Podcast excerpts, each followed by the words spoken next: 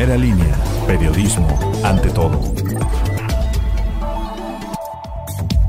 Hoy es miércoles 12 de mayo, soy Hugo de la Cruz Sánchez, este es el podcast informativo de primera línea. Poco más de 600 mil pesos fue el monto de lo robado en el interior de un domicilio particular. Los ladrones vaciaron la casa y hasta el automóvil se llevaron. Los propietarios habían salido de viaje. Los hechos ocurrieron sobre la calle 24 Poniente entre Vía Puebla y Privada Joquilita de la colonia San Rafael. Con pistola en mano, un sujeto sometió a la empleada de farmacias similares ubicada sobre la calzada Adolfo López Mateos a escasos metros de las instalaciones de seguridad pública. El ladrón logró robarse 5 mil pesos y además varias cajas con pastillas de Viagra. La candidata del partido político Redes Sociales Progresistas, Yolanda Sotelo García, remite un recurso de apelación ante el Tribunal Electoral del Estado de Puebla para impugnar la candidatura de su contrincante Andrés Artemio Caballero López, acusándolo de utilizar recursos y personal del ayuntamiento para realizar su campaña política.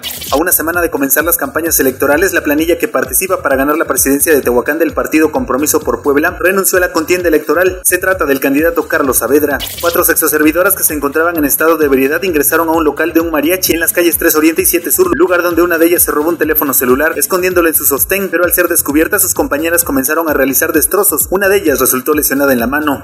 Únicamente daños materiales dejó como saldo la volcadura de un automóvil particular. El afectado refirió que otra unidad lo había impactado, pero se dio a la fuga. El accidente fue en el libramiento estatal tecnológico San Marcos, cerca de la UAP. El percance entre una camioneta y un vehículo particular dejó únicamente daños materiales. Los hechos fueron registrados sobre el Boulevard José María Morelos y Pavón, a la altura del Instituto Tecnológico de Tehuacán. Durante su recorrido, Yolanda Rodríguez, candidata a la Diputación Local por el Distrito 24, entabló diálogo con vecinos de las colonias Puebla y 3 de Mayo, así como pobladores del Infonavit del Riego, garantizó gestiones ciudadanas y regresar constantemente al diálogo con la población en Tehuacán.